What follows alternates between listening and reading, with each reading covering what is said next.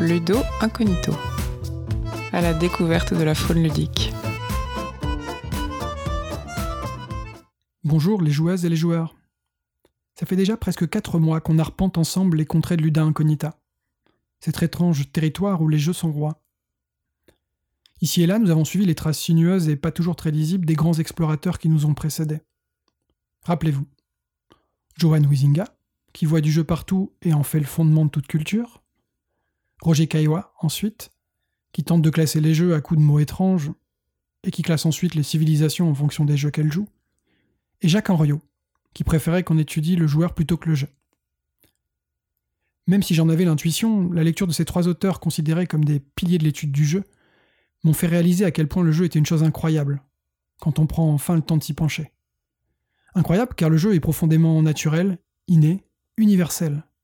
Et pour autant, il reste une chose impossible à définir ou à circonscrire précisément, sans tomber dans des pièges trop restrictifs ou hasardeux. Après ce premier court séjour en territoire ludique, il est cependant temps de se demander à quoi rime ce voyage. Pourquoi réfléchir quand on peut jouer? Pourquoi interroger quand on peut pratiquer? Faire du jeu un sujet d'étude, non mais t'es sérieux? J'y vois plusieurs raisons. La place du jeu est centrale dans notre monde. C'est l'une des premières activités que l'on pratique, quasiment dès la naissance. C'est aussi aujourd'hui un des filtres par lequel on fait passer toute activité, ce qu'on appelle la gamification. Comprendre le jeu, ou du moins tenter de le comprendre, c'est donc essayer de se comprendre nous-mêmes, et de mieux cerner notre rapport au monde.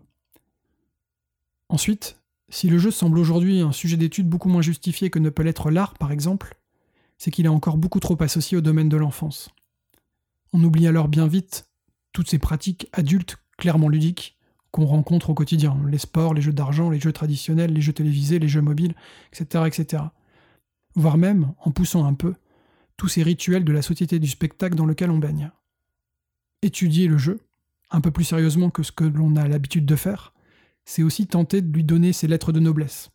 C'est sans le sacraliser pour autant, c'est faire percevoir au reste du monde toute la richesse qu'il contient.